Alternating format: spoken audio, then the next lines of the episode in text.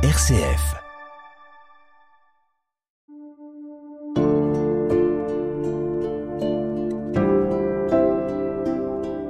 Placés quelques années sur la Terre, nous devons les employer le mieux possible. Ce que je veux savoir, c'est quand je puis mieux remplir ma mission ici-bas. Quel bien puis-je faire? Comment faire pour que, quand je mourrai, je puisse me rendre ce témoignage? Je n'ai pas été inutile sur la Terre.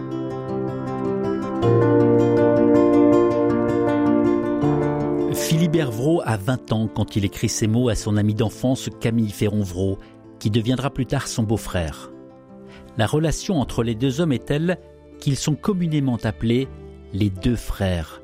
Leur cœur repose à l'Institut catholique, leur corps à la crypte de la cathédrale de Lille. Deux monuments, deux institutions qui n'auraient pas vu le jour comme d'innombrables constructions lilloises sans ces deux hommes étonnants. C'est un vrai regret aujourd'hui. C'est étonnant qu'il n'y ait pas à Lille un boulevard Vro ou que sais-je. Parce que la ville est émaillée de ces traces de ces bâtisseurs. Ils sont indissociables, nous rabâche-t-on. On ne peut pas séparer ces deux hommes. Qu'à cela ne tienne, c'est Philibert Vraud que nous allons côtoyer, approcher, cerner dans ce podcast. Lui qui inventa le marketing, dont le fameux philo chinois se vend encore aujourd'hui. Universitaire, historien, homme d'église ou observateurs engagés, nous allons donner la parole à des experts c'est clair que la ville de Lille n'aurait pas la physionomie qu'on lui connaît sans leur action, qui a été déterminante. Ce qui caractérise des hommes comme Philibert Vraud, c'est qu'ils vivent leur foi dans leur temps. On la vivrait plus comme ça aujourd'hui. Le mettre en avant aujourd'hui peut choquer sur un certain nombre de choses, mais le remettre dans son contexte et saisir la manière dont cet homme traduisait dans son action sa foi, ça peut avoir du sens. C'est un homme d'audace, mais caché sous une humilité. C'est un homme qui est capable de fulgurance, capable de deviner sur le plan euh, civil mais aussi sur le plan spirituel là où il faut aller. Qui es-tu, Philibert? Capitaine d'industrie, mécène, patron chrétien, commercial de génie, bâtisseur, visionnaire, visiteur du soir, anti-dreyfusard, homme de ton temps. Qu'as-tu à nous dire aujourd'hui? Toi dont le seul portrait est une image austère, toi qui préférais l'ombre à la lumière, qui n'aurais certainement pas souhaité de procès de béatification auquel des hommes, des femmes travaillent pourtant aujourd'hui. Le postulateur a ce rôle-là de dire voilà, on a un trésor, on a un diamant brut, on va le tailler, on va le mettre en bague et on va le montrer à tout le monde pour montrer qu'il est beau. Quel homme a autant bâti en laissant si peu trace de son nom? Philibert Vraud, un bâtisseur hors norme, à la discrétion hors du commun.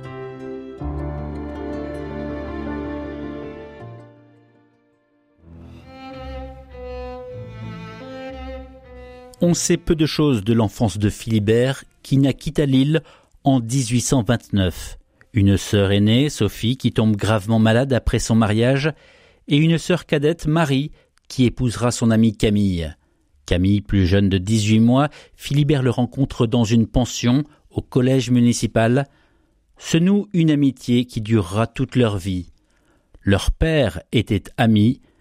De sa scolarité, Philibert brille en philosophie et en dissertation française.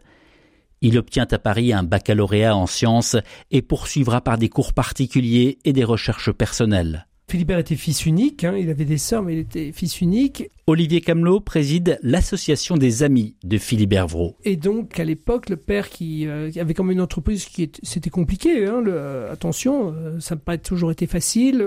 Philibert, lui, avait en plus de son côté, avait une expérience, il s'était lancé dans la banque, il avait fait une faillite, il s'était fait plus ou moins avoir. Donc voilà, il y avait toute une période un petit peu complexe. Et, et quand son père lui a demandé, c'était vraiment pour assurer la pérennité de l'entreprise.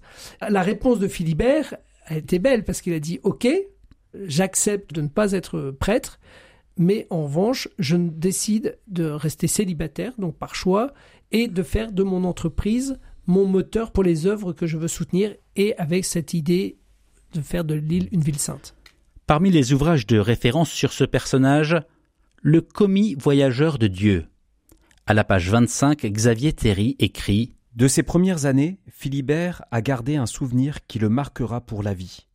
Des surveillants indignes ont abusé de lui. La pédophilie est hélas de toutes les époques. Un épisode qui, à n'en pas douter, participe à forger l'homme qu'il devint.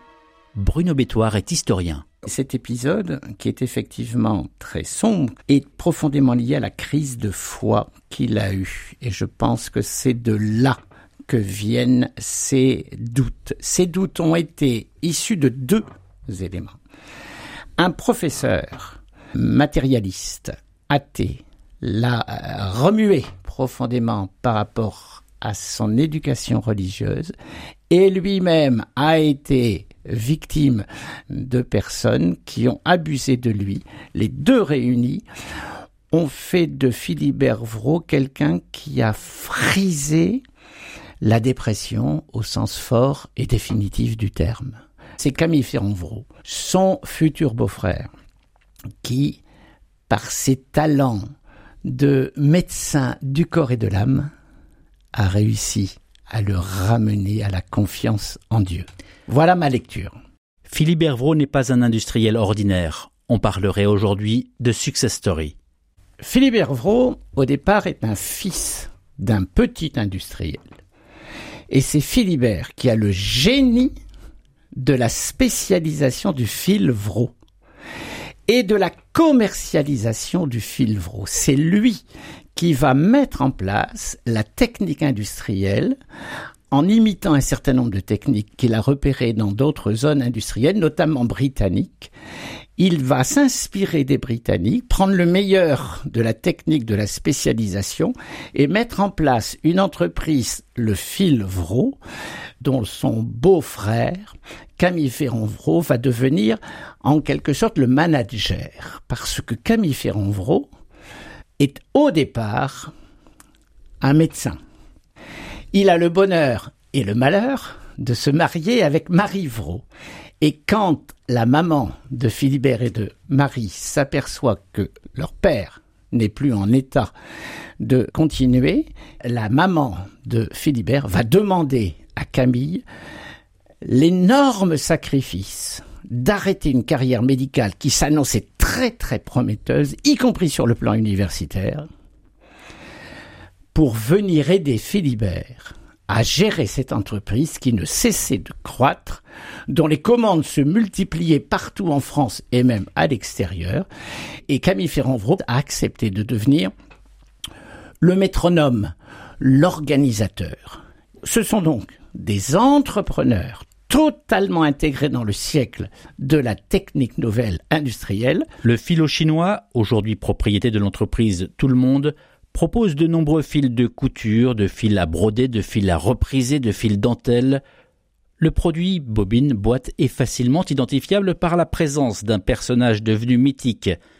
Un homme asiatique en tenue traditionnelle, debout, revêtu d'un chapeau. La marque Au Chinois a été déposée en novembre 1847 par le père de Philibert Vraud, qui avait fondé son entreprise à Lille une vingtaine d'années auparavant. Son intuition, au-delà de l'image qui ouvre sur l'Orient, fascinante à l'époque, une nouvelle façon de présenter le fil. Les pelotes sont ceintes d'une étiquette et rangées dans des boîtes.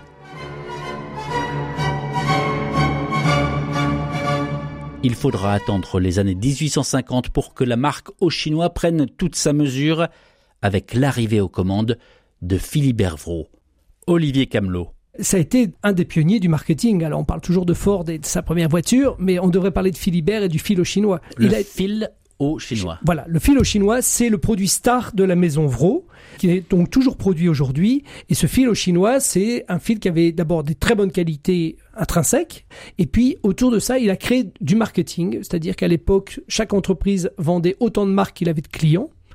Chez Vro, non, vous pouvez acheter tout ce que vous voulez, mais ça sera toujours du filo chinois. Vous pouvez faire rajouter son nom dessus, etc. Mais c'était toujours le filo chinois. Et donc autour de ça, ils ont construit toute une gamme marketing avec euh, des affiches, des points de fidélité, euh, des cadeaux, des cartes postales. Enfin, il y, a eu vraiment un développement énorme d'articles de ce qu'on appelle aujourd'hui des goodies. Et en ça, ils ont été tout à fait pionniers. Ils avaient aussi un autre système commercial, c'est que à l'époque, euh, chaque client avait son prix dans les entreprises concurrentes. Chez Vro, tout le monde avait le même prix, mais en revanche avec un système de rabais en fonction des quantités qui étaient commandées. Et donc sur des tas de points, ils ont été vraiment novateurs. Et en plus de ça, au sein même de l'entreprise, ils avaient développé des conditions sociales supérieures à ce qui se faisait par ailleurs. Ils ont été aussi novateurs avec des nouveaux systèmes, des sortes de caisses euh, semblant de sécurité sociale, des caisses d'aide pour le personnel, faire en sorte que les femmes ne travaillent pas la nuit, ne travaillent pas le week-end. Donc il y avait énormément de conditions spécifiques qui faisaient que on était bien dans la maison Vro. Les salariés de l'usine Vro étaient mieux payés que le reste de la profession. Alors certes, ils voulaient créer de l'argent, parce que c'était aussi l'outil pour alimenter leurs œuvres de bienfaisance. Avec un sens des affaires hors du commun, le succès est au rendez-vous. Les ventes annuelles, 282 000 boîtes en 1864, passent à 1 950 000 boîtes en 1875. Quand on sait qu'une boîte contient 48 pelotes, de 50 mètres. Cela représente au plus fort de la vente 93 millions de pelotes, l'équivalent à l'époque de 3 pelotes de fil par Français et par an.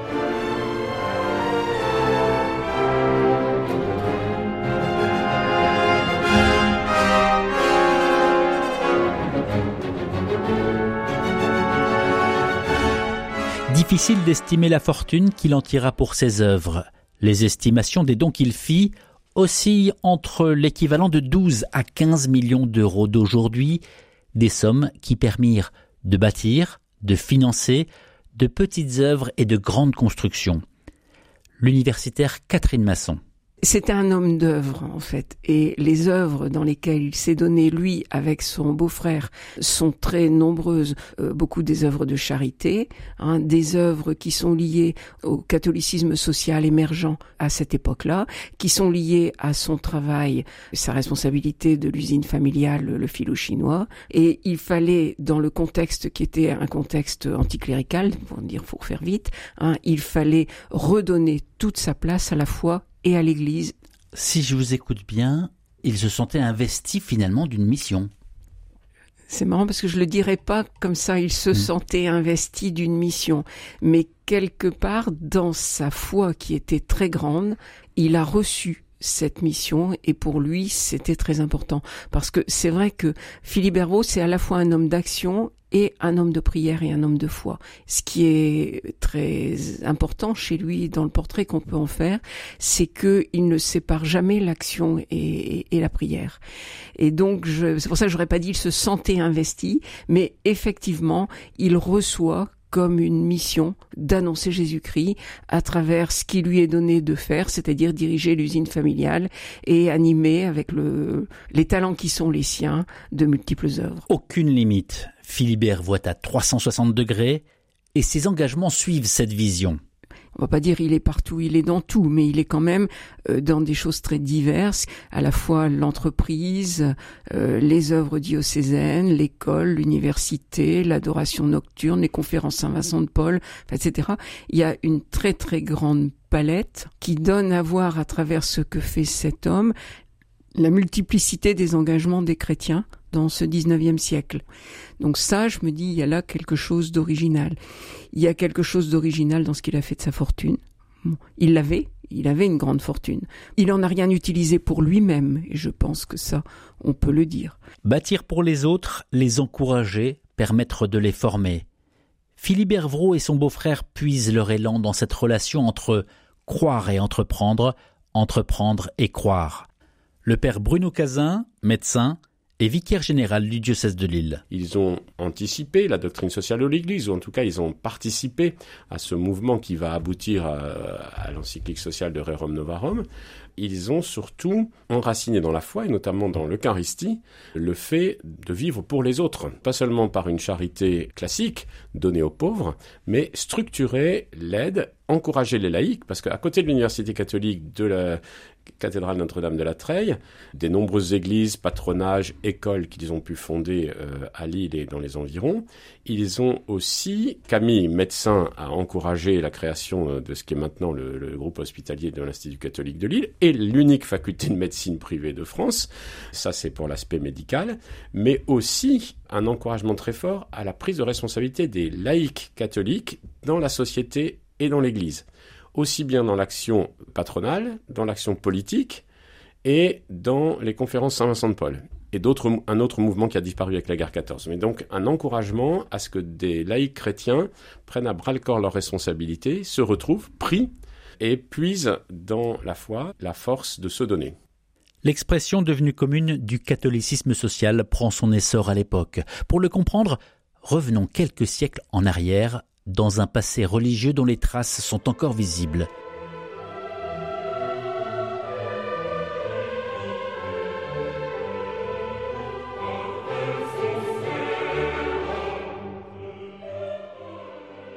Bruno Bétoire. Le catholicisme social dans la région du Nord-Pas-de-Calais est en grande partie lié à deux phénomènes. Le premier, c'est que nous sommes des qui ont été influencées par le Concile de Trente, XVIe siècle. Dans ce grand ensemble des Pays-Bas espagnols bourguignons, le Nord, la Flandre, la région du Nord-Pas-de-Calais d'aujourd'hui, ont été extrêmement conquis par le Concile de Trente qui voulait la beauté de la liturgie et la proximité avec l'humain. Les œuvres de charité et les œuvres de louange, création des séminaires, restauration de la liturgie, développement des patronages, des œuvres sociales. Les catholiques du Nord-Pas-de-Calais, de la Flandre, ont vécu dans ce concile de Trente qui les a identifiés par rapport aux protestants. Plus austères, plus sévères, mais tout aussi liés, eux, plus au capitalisme, moins aux œuvres sociales. Alors on arrive à une période bien ultérieure à ce concile de Trente. Philibert Frot, de quelle manière est-ce qu'il s'inscrit ou non dans ce mouvement? Quelle place on peut lui trouver? C'est le deuxième aspect. Catholicisme tridentin et naissance, émergence de l'industrie au XIXe siècle. Et au cœur de cette émergence dans les manufactures qui deviennent des usines, l'île fait figure d'éléments pionniers. Et c'est là que ces deux hommes, imprégnés par le Concile de Trente, vont au cœur de la réalité industrielle dont ils sont les acteurs des acteurs majeurs dans l'ensemble lillois vont pouvoir mettre en place une manière de vivre de manière chrétienne, de manière catholique, à la fois le Concile de Trente et à la fois l'ajustement de leur profession à leur foi catholique dans l'industrie.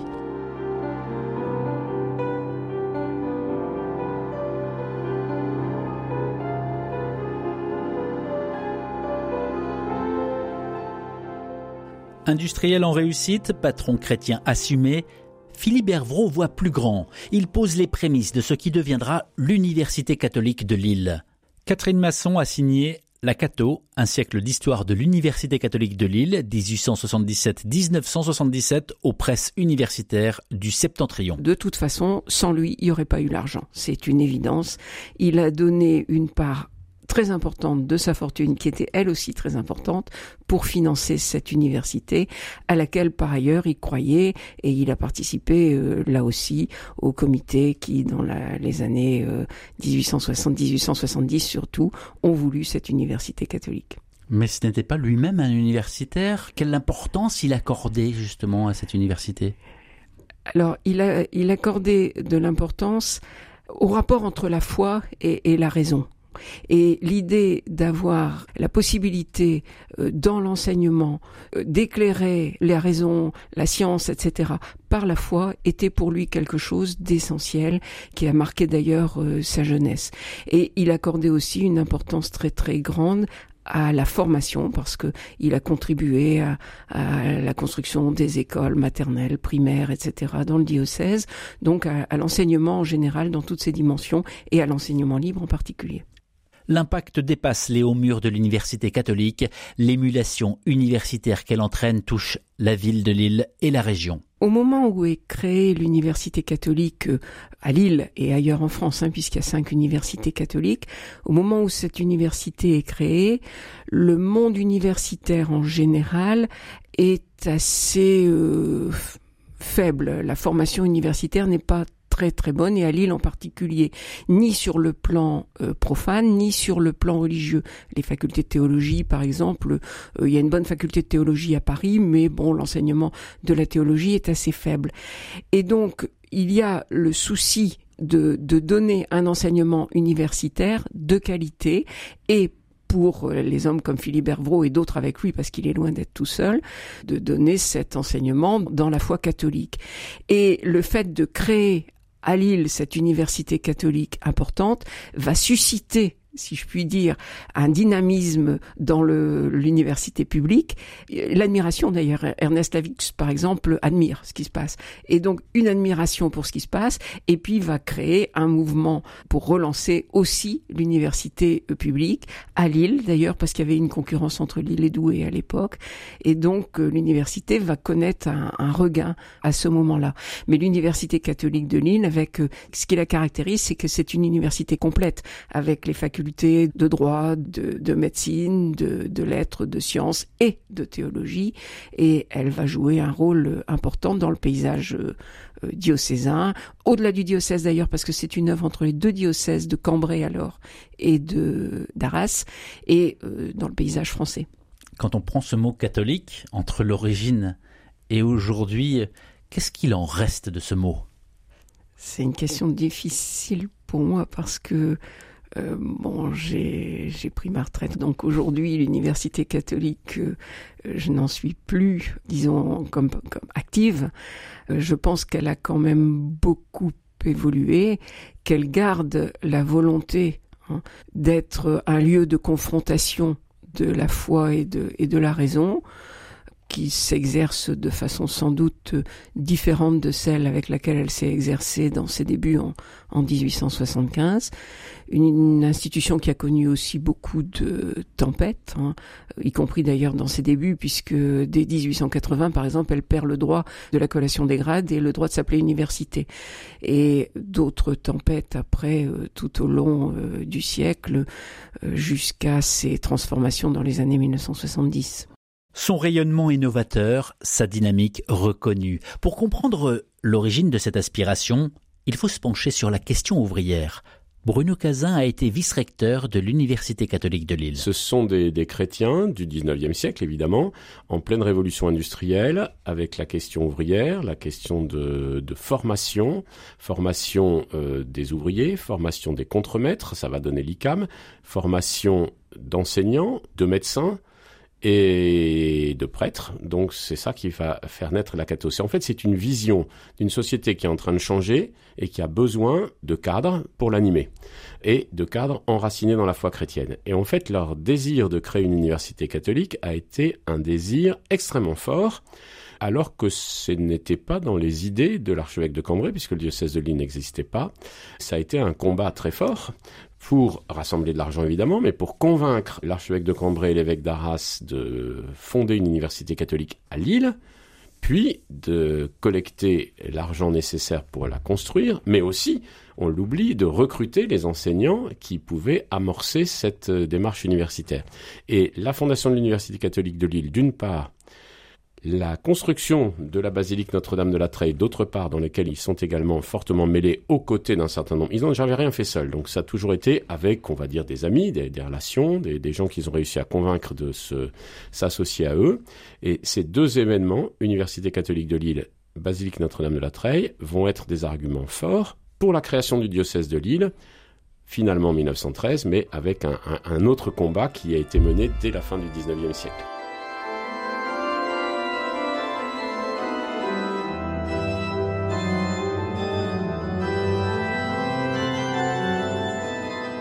Tenter de regarder son œuvre à l'aune de nos valeurs du XXIe siècle est un biais dangereux.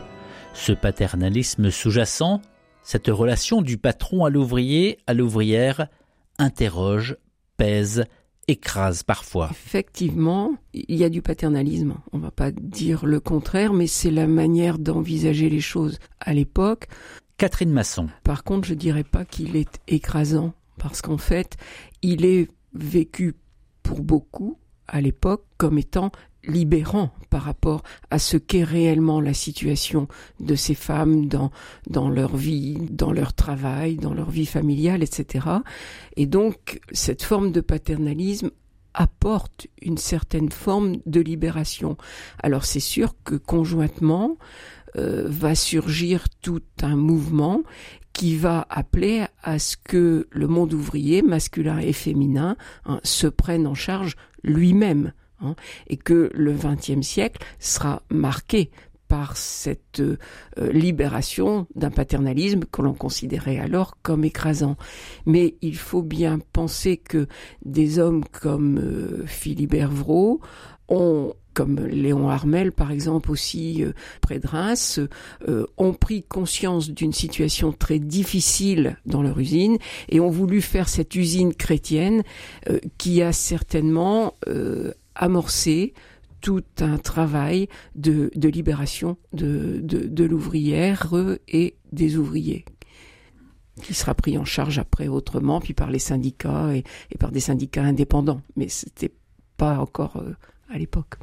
Aussi surprenant que cela puisse paraître aujourd'hui, cet encadrement, cette proposition patronale, participait à l'émancipation de ces jeunes femmes et constituait un élément de leur liberté, une position qui leur a pourtant porté préjudice. Bruno Cazin. C'est clair que ce vocable de paternaliste extrêmement négatif leur a porté préjudice dans leur réputation, y compris il a contribué très vraisemblablement à la mise en sommeil du procès de béatification en 1950 par le cardinal Liénard, qui 15 jours avant faisait l'éloge euh, de leur figure auprès du cardinal euh, responsable de, la congrégation pour la cause des saints.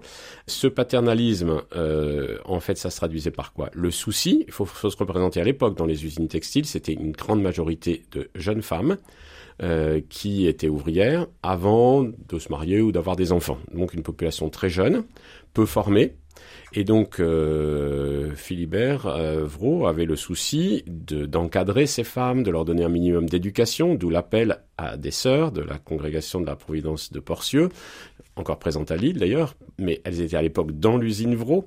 Euh, j'ai été il y a quelques années au chevet d'une sœur qui terminait sa vie et qui était la dernière euh, qui avait été présente dans l'usine jusqu'en 1969. Donc c'était pour catéchiser ces jeunes femmes, pour leur apprendre un minimum de, de, savoir-vivre, de tenir une maison, probablement de, de, coudre, de faire des choses comme ça.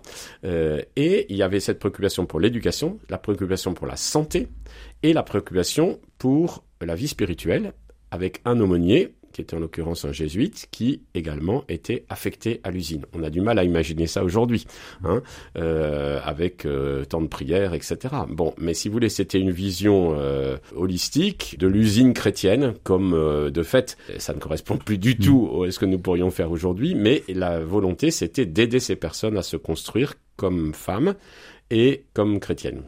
Une vision de l'homme qui dépasse les clivages sociaux sans les supprimer, qui replace l'homme au centre de la création et de l'activité. Pas étonnant qu'aujourd'hui les EDC, les entrepreneurs et dirigeants chrétiens récompensent chaque année, avec le prix Philibert Vraud, des créateurs d'entreprises et des dirigeants animés par la pensée sociale chrétienne et engagés au service du bien commun. À l'époque, les patrons chrétiens cherchent leur voie. Voilà, il n'était pas le seul, il était d'ailleurs en lien avec d'autres patrons chrétiens, je pense à Léon Hamel euh, à, Reims et d'autres, hein, qui avaient cette vision, qui assumaient cette responsabilité de développer des œuvres sociales autour de l'entreprise pour le bien-être des ouvriers. Alors certes, euh, beaucoup disent, mais il avait qu'à mieux les payer, ça aurait été mieux. Il a, je pense, fait des efforts pour que les salaires soient euh, meilleurs qu'autrefois. Il ne pouvait pas complètement sortir des règles mm. du marché de l'époque, si j'ose dire. Hein. Voilà, mais c'est ce qu'on peut retenir. Et il s'est beaucoup impliqué, euh, Camille aussi, euh, notamment avec d'autres patrons du Nord. C'est aussi des hommes qui vont être très actifs dans le centre spirituel du Haut-Mont, où il faisait de nombreuses retraites, où il se réunissait avec d'autres patrons chrétiens pour chercher, pour travailler ces questions-là.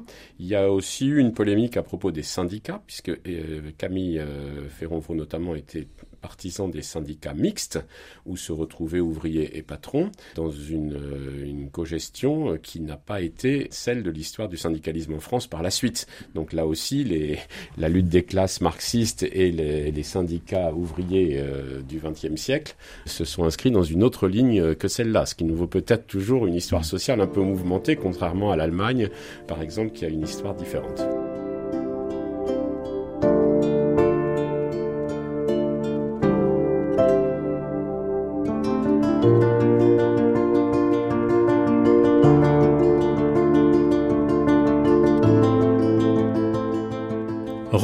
À l'homme. Laissons un instant ses réalisations, ses œuvres. Comment était-il au quotidien? Quelle personne était-il? Lui qui n'a pas laissé d'écrits personnels, mais dont les courriers par milliers transpirent l'énergie à œuvrer pour l'Église. On y découvre un homme discret, presque secret. Quand on aborde un personnage comme celui-là, de façon un petit peu euh, bizarre, j'ai quelquefois envie de dire, oh, j'aurais pas eu envie de vivre avec lui.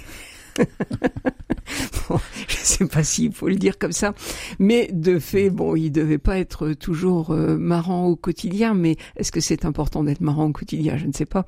À part ça, bon, on a évoqué aussi son soutien à toute une presse euh, antisémite, mais on n'a pas de preuves que lui-même ait appartenu à la Ligue antisémite, mais euh, il était aussi dans le courant, euh, dans le contexte de l'affaire Dreyfus, dans le courant anti-judaïque de l'époque, etc.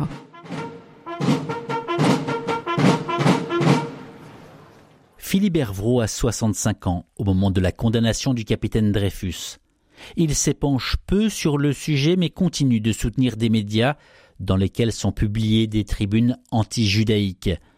Attention tout de même aux anachronismes qui pourraient être aujourd'hui ravageurs, alors qu'on ne lui connaît aucun propos anti-judaïque ou antisémite le père Bruno Cazin. Alors effectivement, euh, je crois que euh, au vu de l'actualité, des, années dramatiques euh, de la Shoah et, des ravages de l'antisémitisme, ce genre de position peut nous paraître complètement déplacé aujourd'hui, c'est clair. Mais là aussi, il faut la juger à l'aune des critères de l'histoire de la fin du XIXe siècle, où pratiquement tous les catholiques euh, souscrivait à de telles thèses. Hélas, hein, euh, on sait les dégâts que ça a pu faire. Et Philibert Vraud et Camille Ferronfron ont soutenu notamment des publications catholiques, euh, la Croix du Nord et d'autres, qui étaient marquées par ce combat anti-Dreyfusard et par un antisémitisme extrêmement malheureux. Mais je ne pense pas, on a étudié ça, on a fait travailler des historiens là-dessus, qu'on puisse lui imputer une implication personnelle dans cet aspect-là des choses. Le seul élément dont disposent à l'époque ces accusateurs, c'est une liste remise anonymement à la police sur laquelle Philibert Vraud est accusé d'antisémitisme. Mais les enquêtes et les recherches historiques n'ont rien donné.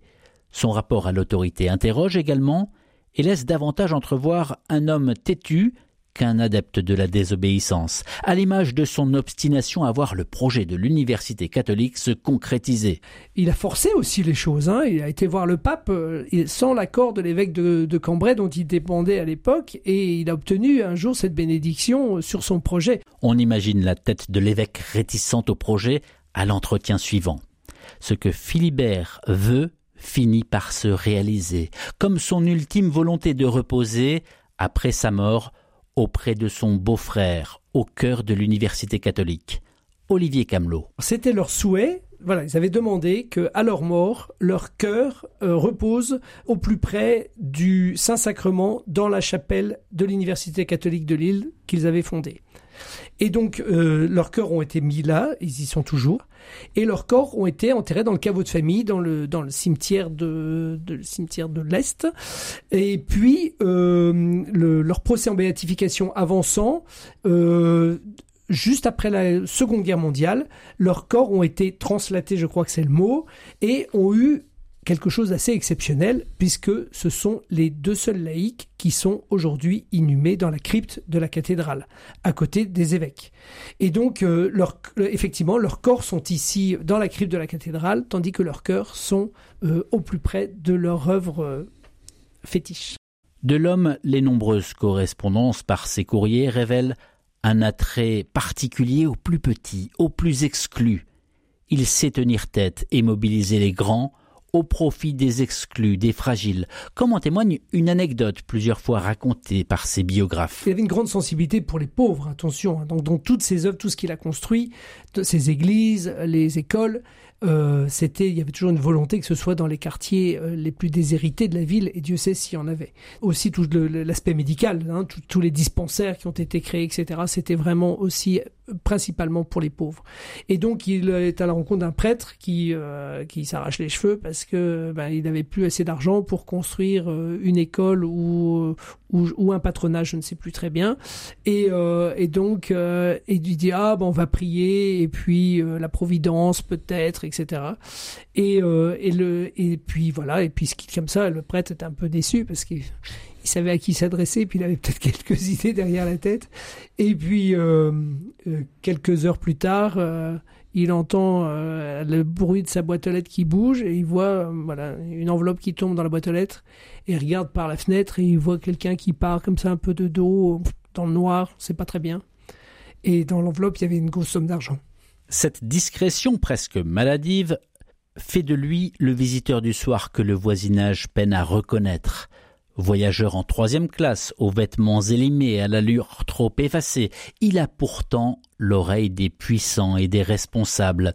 Ses visites au Vatican ne sont pas toutes recensées, mais une dizaine de fois il rencontre le pape Pie IX, l'historien Bruno Bétoire. Un des éléments essentiels qui marque le caractère de Philibert Vraud, ce sont ses visites nocturnes dans les plus petites paroisses du fin fond de la France.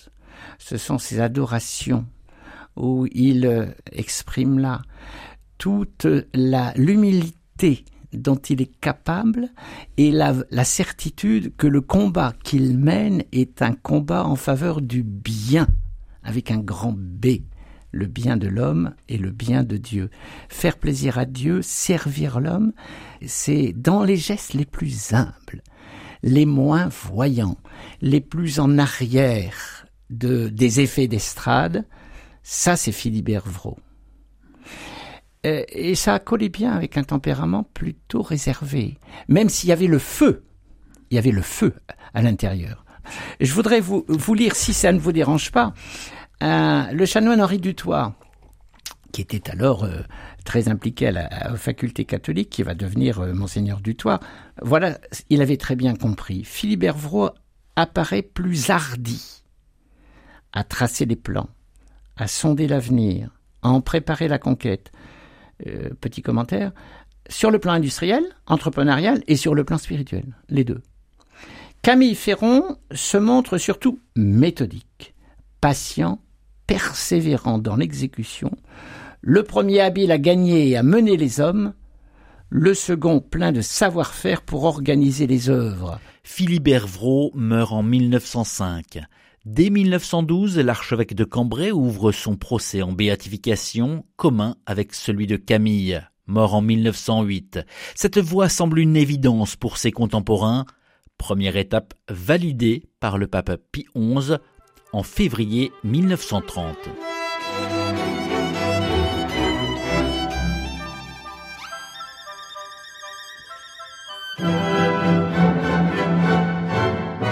Une route vers la sainteté qui sera sacrifiée nette sur l'autel de la lutte des classes, car l'histoire ne pardonne pas sa fonction patronale.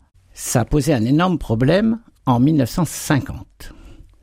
Parce qu'en 1950, le cardinal Liénard, qui est tout sauf quelqu'un d'hostile au catholicisme social, décide d'arrêter la mise en route vers l'élévation aux hôtels de Philibert et de Camille Ferronvreau. Hein, je rappelle qu'au départ, c'est les deux ensemble qui sont mis en avant parce qu'ils forment un véritable tandem et on pourrait même y associer Marie, qui est la sœur de Philibert et l'épouse de Camille.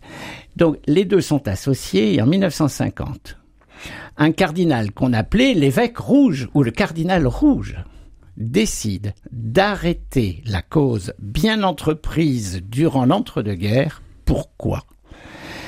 Eh bien parce que le catholicisme tridentin qui est un catholicisme populaire dans lequel patrons et ouvriers sont ensemble dans une communion entrepreneuriale, cette conception semble dépassée par un marxisme qui semble s'imposer alors comme une évidence et avec une espèce de certitude qui fait que on reproche de manière euh, antérieure aux chrétiens et plus précisément aux catholiques d'avoir continué d'être bien ouvriers avec les patrons, patrons avec les ouvriers, alors que ce qui compte, c'est la lutte des classes. Je caricature un peu, mais l'émergence d'une certaine conception de l'action catholique spécialisée, notamment la JOC et l'ACO, ne supportaient plus ce qu'ils acceptaient des compromis de classe. L'époque est cruelle, le climat à la simplification, pas de place pour la nuance, il faut trancher. C'était le temps où il fallait choisir son camp. On était avec les patrons ou on était avec les ouvriers. Ce que jamais ni Philibert et surtout jamais euh, Camille Ferronvaux n'ont accepté. Le point de divergence est là. Camille Ferronvaux est un fervent défenseur de ce que l'on appelle les syndicats mixtes, dans lequel patrons et ouvriers, comme à l'allemande, comme dans la cogestion allemande, fonctionnent ensemble, on s'oppose, on se dit les choses et on se met d'accord. Et une fois qu'on s'est mis d'accord, on avance. Cette conception du syndicat mixte, c'était profondément la volonté de Camille Ferronvreau, mais aussi d'un certain nombre d'autres catholiques sociaux qui jouaient un rôle important dans l'Église à cette époque-là. 39-45 rebat les cartes. L'histoire lourde du conflit change la donne.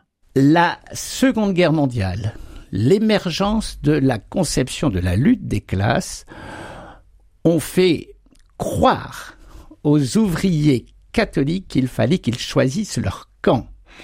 Et donc, continuer de collaborer avec la résonance Seconde Guerre mondiale avec les patrons était une erreur pastorale majeure. Voilà qui amène le cardinal Liénard qui pourtant auparavant était un catholique social convaincu, de se dire non, faut arrêter. Et la lecture que l'on fait aujourd'hui, c'est que cette convergence, cette attirance, cette attractivité marxiste a arrêté un développement d'une pensée qui aujourd'hui, on est dans le consensus on revient à une sorte de cogestion que Camille Ferronvreau souhaitait, parce que dans la cogestion telle que la concevait Camille Ferronvreau, les patrons se devaient d'écouter les ouvriers aussi et de bien les traiter. Aujourd'hui, le procès en béatification est à l'arrêt. Vincent Leclerc, assomptionniste qui vit à Rome, est le postulateur de sa cause. À ma connaissance, la, cause de Philibert Vraud est inactive en ce moment notamment parce que le cardinal Liénard l'a fait arrêter en 1950. Beaucoup de personnes ici euh, à Lille, à juste titre, considèrent que c'est quand même une injustice et que peut-être les raisons qui ont fait qu'on hésitait à béatifier un patron chrétien de Lille en 1950 ne sont plus euh, d'actualité aujourd'hui. Tout euh, recommande et rien n'empêche aujourd'hui, dans le contexte de notre Église, de béatifier des laïcs, des professionnels et un entrepreneur aussi novateur que Philippe Hervaux, aussi attentif à ce qu'on appellerait aujourd'hui l'écologie intégrale, c'est-à-dire mettre l'homme au centre du travail et de l'industrie à Rome, il faut réouvrir la cause, il faut euh, qu'elle redevienne active.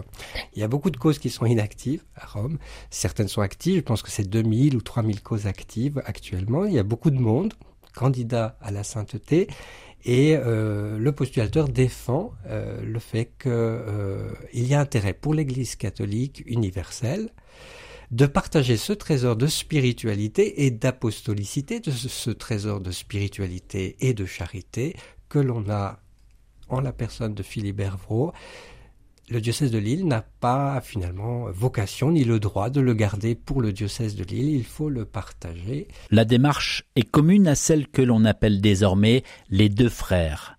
In solidum dans le jargon ecclésial. Oui, ils sont in solidum.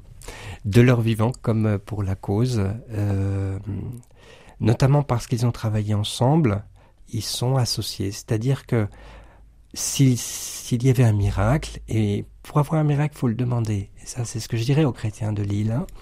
Il faut demander l'intercession de Philibert ou de Camille Ferronvaux. Ils sont insolidum. C'est-à-dire, si on attribue le miracle à l'un, eh bien, ce sera la béatification des deux. La cause est donc toujours officiellement en sommeil. Pour réouvrir le dossier, la démarche doit venir du Nord. L'initiative est au diocèse de Lille qui doit euh, réunir une commission historique pour attester que depuis 1950, il n'y a pas d'autres documents et s'il y a de nouveaux documents, les joindre dans un dossier en disant voilà, c'est ça qu'on a ajouté.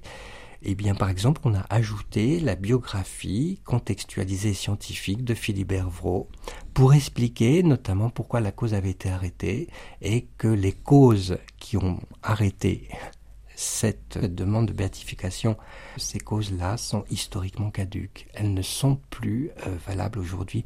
Et donc c'est le diocèse qui doit réunir une petite commission euh, historique et archivistique pour attester des nouveaux documents de la cause et aussi attester de la continuité de réputation de sainteté. Parce que l'Église ne canonise jamais des inconnus et donc il faut bien dire que Philibert Vraud est encore connu à Lille dans une mémoire des monuments de Lille, dans une mémoire associative, dans une mémoire professionnelle et aussi dans une mémoire euh, universitaire.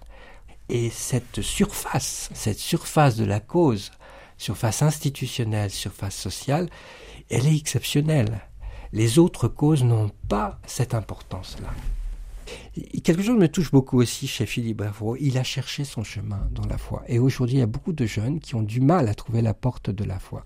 Lui, bon, il s'est converti. Et il a cherché dans la rationalité, un peu comme saint Augustin, il a cherché euh, le chemin de sa vie et la transcendance. Et il a été déçu de ce qu'il avait trouvé. Finalement, c'est Dieu qui l'a rendu heureux. Comment on pourrait avoir envie de garder ce secret-là? C'est Dieu qui rend heureux. Le père Vincent Leclerc ne défend pas la cause d'un inconnu. Lui-même médecin, il a étudié à Lille dans les locaux d'établissements fondés par Philibert Vraud. Il croit fermement à l'élan novateur qui pourrait naître d'une béatification. Moi, je retiens que c'est un laïc.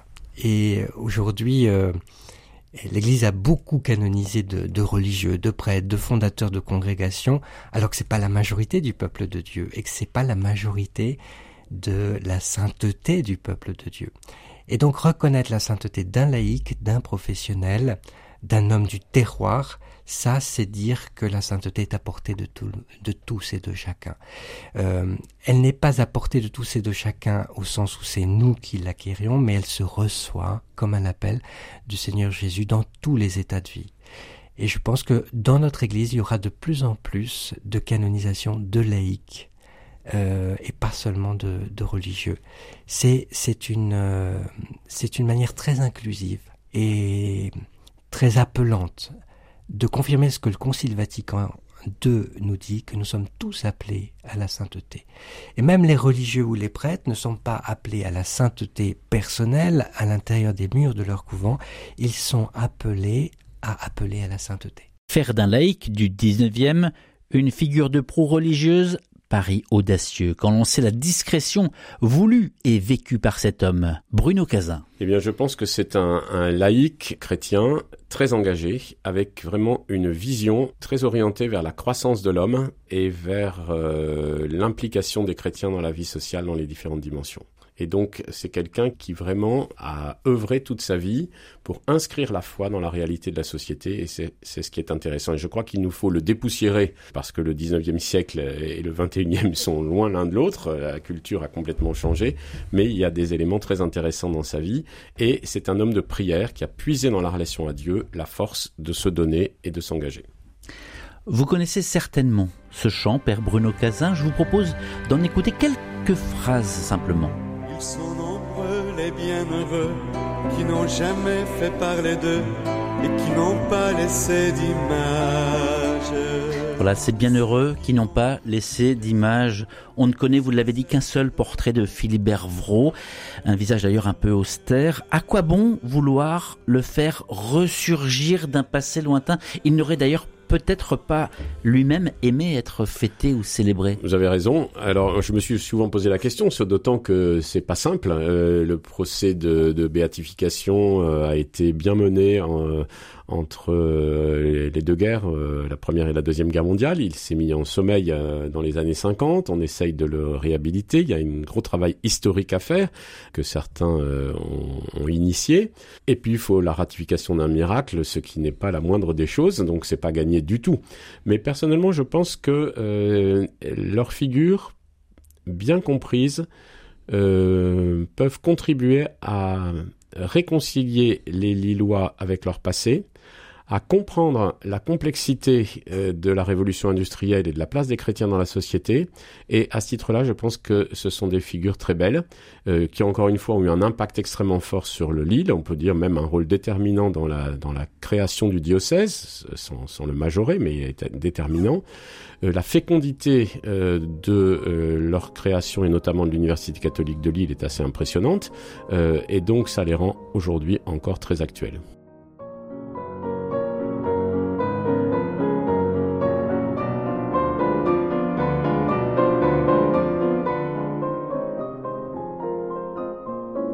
Une actualité qui interroge son héritage spirituel.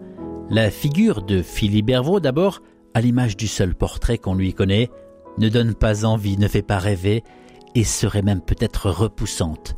Bruno Bétoire. Il donnait peut-être pas envie de lui ressembler, mais il attirait. Il attirait quand il lançait des adorations nocturnes et qu'il était présent toute la nuit dans ces adorations nocturnes, c'était des ouvriers qui venaient avec lui. Il avait une capacité d'attractivité qui était au-delà du look, comme on dit aujourd'hui. Et au contraire, les ouvriers percevaient que cet homme était un homme de Dieu. Dès qu'on a appris la mort de Philibert Vraud, dans les milieux ouvriers, on disait que le saint était mort. Ça fait un peu penser à Benoît-Joseph Labre, qui était euh, lui aussi un témoignage. Il ne faut pas confondre l'apparence et ce que dégage une personnalité. L'apparence peut être brillante, mais les personnes se rendent vite compte qu'à l'intérieur c'est creux, que ça sonne creux. Tandis que là, l'apparence était totalement sobre, volontairement sobre, mais tout le monde comprenait que cette sobriété s'appuyait sur une capacité d'amour, une capacité de don de l'âme de cet être humain qui faisait que euh, c'était quelque chose qui, stupéfiait. Je pense qu'il était très simple, voire presque repoussant, mais qui l'attirait. François d'Assise était d'une sobriété, certains diront épouvantable, à la limite de la propreté, Benoît Joseph Lavre à la limite de la propreté, et ces hommes, c'était, quand on les a vus partir, des, phares, des phares de spiritualité. S'il est indéniable qu'il fut un phare de spiritualité en son temps, Philibert Vraud par de nombreux aspects sans la poussière. Quel besoin de ressortir une telle figure dans un siècle qui n'est plus fait pour lui? Difficile de répondre à, cette question parce que oui, le, laisser tranquille, l'histoire a dit, mais l'histoire, euh, ça peut être des livres poussiéreux dans une bibliothèque que personne ne lit. Et donc, euh, l'idée qu'il y a derrière le, le, le, comité des amis de Philibert, etc., c'est l'idée qu'il y a là quelque chose qui peut porter aujourd'hui. C'est là-dessus que je pense le, le, le, comité travaille. Enfin, moi, je trouve que dans, dans, dans toute béatification ou canonisation, euh, ce qui est intéressant, c'est l'époque qui béatifie. Et euh, si aujourd'hui on dit qu'il y a là quelque chose, c'est intéressant. Si c'était intéressant en son temps et qu'aujourd'hui, bon, bah, c'est tout, c'est dans les oubliettes de l'histoire, pourquoi pas. Si ça peut montrer comment aujourd'hui un laïc peut être à la fois un, homme de foi et un chef d'entreprise, comment on peut vivre sa foi en étant chef d'entreprise, pourquoi pas? À condition de resituer évidemment dans l'époque. Une nouvelle fois, pas d'anachronisme. Catherine Masson. Le remettre dans son contexte et saisir la manière dont cet homme vivait en Dieu à l'époque et traduisait dans son action sa foi, ça peut avoir du sens. moi, je, le dirais comme ça. Sinon, effectivement, on, va dire c'est pas un modèle pour aujourd'hui. On peut plus faire ça. Moi, je suis d'accord. Mais ce qui est modèle, c'est la manière dont il vit sa foi en Jésus-Christ. L'originalité réside également dans son statut d'entrepreneur, de chef d'entreprise. Il n'existe pas de bienheureux ou saints qui le sont devenus en raison de leur métier de patron, sans parler du fait que le jeune diocèse de Lille ne compte aucun saint. Le postulateur de sa cause, dont le rôle est de défendre son dossier, en est certain. Philibert Vraud possède pour aujourd'hui un message dont le monde a besoin. Il laisse, euh, à mon avis, euh, beaucoup de choses. Il laisse euh, un intégralisme de la foi. C'est-à-dire sa foi est intégrale. Il est bien sûr croyant au plus profond de son être, dans sa vie de prière, mais il est aussi croyant dans sa vie professionnelle et dans sa vie sociale, sociale et politique. C'est pas un croyant qui est compartimenté, il est croyant tout d'une pièce dans un 19e qui est traversé par des, par des crises et il défend la foi et la vie de la foi dans la justice et la charité euh, au moment où il est euh, où il vit. En fait, la sainteté c'est toujours pour changer le monde et je pense que Philippe Hervrault a contribué à changer le monde d'une meilleure manière. Il me semble que le climat est beaucoup plus serein qu'en 1950. C'est justement ça qui a arrêté la cause en 1950 parce que dans l'esprit d'un certain nombre de chrétiens, ça pouvait choquer qu'un patron puisse être béatifié. Aujourd'hui, je crois qu'on n'en est pas là. On est euh, à promouvoir le fait que, quel que soit son rôle dans la société, on peut être euh, chrétien et faire le bien autour de soi. Et je pense que ce, si on regarde historiquement ce que Philibert Vraud a fait au niveau de, de, la ville de Lille et pour les ouvriers de Lille, je crois que ce seraient les, les premiers, les ouvriers de Lille, à défendre sa mémoire. Et ils ne sont plus là. Peut-être qu'un postulateur, peut-être qu'un diocèse qui se mobilise pour cette cause redonne la voix, y compris aux ouvriers, pour témoigner comme ils l'ont fait assez vite, euh, avec cette réputation de sainteté, un procès qui s'ouvre très vite, un procès diocésain qui s'ouvre très vite après sa mort, c'était euh, un peu la, la, conviction de Santo Subito. Hein. Alors l'Église est très sage, elle prend son temps, on est, euh, on est beaucoup plus tard, on est plus d'un siècle plus tard, mais il n'est pas trop tard pour relancer, réactiver cette cause.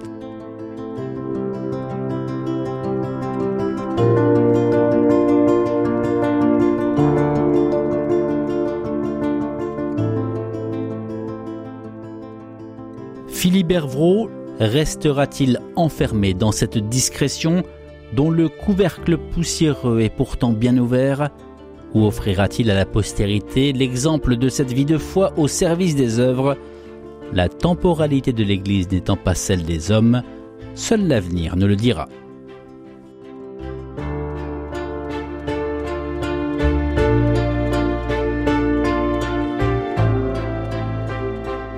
Philibert Vraud le discret bâtisseur de Dieu, un podcast RCF Hauts-de-France réalisé par Michel Picard.